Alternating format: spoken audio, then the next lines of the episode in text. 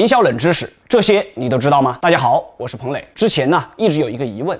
就是米其林轮胎和米其林星级餐厅之间有什么关系吗？事情是这样的，米其林最初呢，它是一心一意只做轮胎的，但是后来为了提升公司业绩，就专门给轮胎用户出了一本叫做《米其林美食指南》，目的是为了让客户为了吃到更多的美食，跑更多的路，从而消耗更多的轮胎。没想到呢，米其林美食指南出了之后广受欢迎，米其林就将计就计，索性将它办成了一个品牌。拥有米其林认证的餐厅就被称为米其林星级餐厅，一共。分为三个等级，最高等级呢为三颗星。